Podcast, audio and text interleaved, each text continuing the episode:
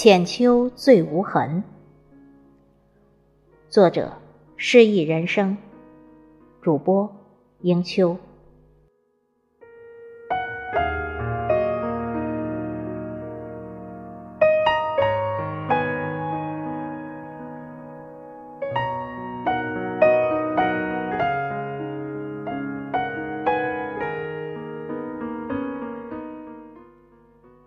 秋，从来都不寂寞。赤橙黄绿青蓝紫，一样都不比春少，反而更多出了几分成熟的姿色。山中的柿子，南方的柑橘，庄园里的大枣，是充裕的物资，模糊了四季。小时候。每当秋来临的时候，心中总有抑制不住的激动。其实，年少时每个季节都是丰盈的，都能过出无忧无虑的快乐。不过，四季之中，我还是偏爱秋多一点。棉花朵朵白。对于一个没有在豫北平原的乡下生活过的人，任他智商有多高，也很难想象得出棉花盛放时的情景的。若用“一夜梨花开”来形容，一点儿都不算夸张。那绽开的棉花，松软的宛如一团未经尘埃的雪。我和姐姐去地里摘棉花，地中间铺一张大帆布包袱，将拾得的棉花倒上去，晾晒在太阳底下。我们一兜接一兜的往上倒，渐渐就起了一座小雪山。中午母亲送饭过来，我干脆往棉花堆上一躺，暖烘烘的，漫溢出一股阳光的味道。最喜欢玉米地里的灯笼科，植株很单薄，叶少梗细，不足两厘米高，枝蔓却拖出十几厘米，上面挂着了灯笼似的果。瓜熟蒂落，等玉米收完了，小果子也要成熟了，一个个落在地上，躲入杂草丛中。外面的壳腐烂成只剩细细的叶脉，里面青色的果子变成了紫葡萄。别看这小东西不怎么金贵，带来的趣味还真不可小觑。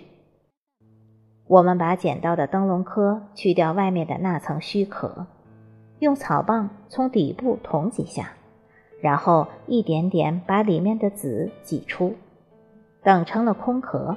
我们便将它放进嘴里，口朝外，轻轻吸气。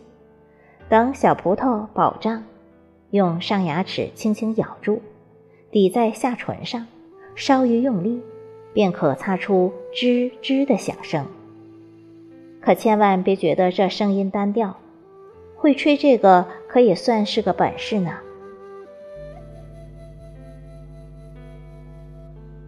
秋高气爽。在那个朴素的年月，未经污染的天空总是惬意地飘着几朵白云，朵朵就跟用描边笔描过一样的轮廓清晰。云无定形，总在不停地变化着。于是，我就仰着脸呆呆地看，看它从一只绵羊变成一位做针线活的老奶奶，再变成一匹不羁的野马。最后散作一片，变成了黄昏氤氲了的晚霞。上帝从来都是公平的，我深信。秋天，田野里的红薯秧长得茂盛，母亲采了红薯叶蒸馒头，而我将母亲扔掉的梗捡来，用手左一掰，右一掰。转眼就成了精致的配饰，挂在耳朵上或脖颈上，像一个少数民族姑娘垂下的流苏，别提心里有多美了。秋虫依然是不肯放过的，尤其是长着两条长腿的蝗虫。其实，绿色的我们是不叫蝗虫的，我们叫它扁担。具体该是哪两个字，我也搞不清楚，暂且用这两个词代记吧。我们抓到了扁担，就用拇指与食指捏住它的两条后腿，看它做无谓的跳跃，就特高兴。这种飞虫绿翅下。藏有一对透明的薄翅，只有飞翔时才能看得见。有时候，为了赏览这一美景，故意将费力抓到的扁担再用力抛向空中。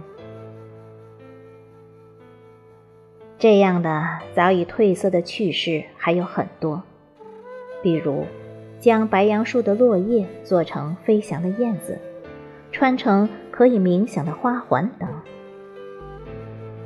我也曾企图将我的那些童年趣事迁移给我的孩子们，可经过多次尝试，恐怕终究是不能的了。下午坐公车带儿子去汽城公园，高大的松山、天仙的垂柳，甚至柔软的青青草地，都没能引起儿子的注意，他竟一路直奔游乐场。这个不分四季的场地，落日融金的黄昏，儿子大汗淋漓，从滑梯上下来，要过手机，对着西方拍摄林中夕阳。不远处又遇米粒大小的白花，儿子即兴为之赋诗，捡拾几枚落地的银杏叶，采摘几粒猩红的豆豆。我想，这应该就是儿子眼中的最秋了吧？可我怎么总觉得不如我早年的丰富呢？其实，如今的我，又何曾像昔年那般真正懂得“醉秋无痕”呢？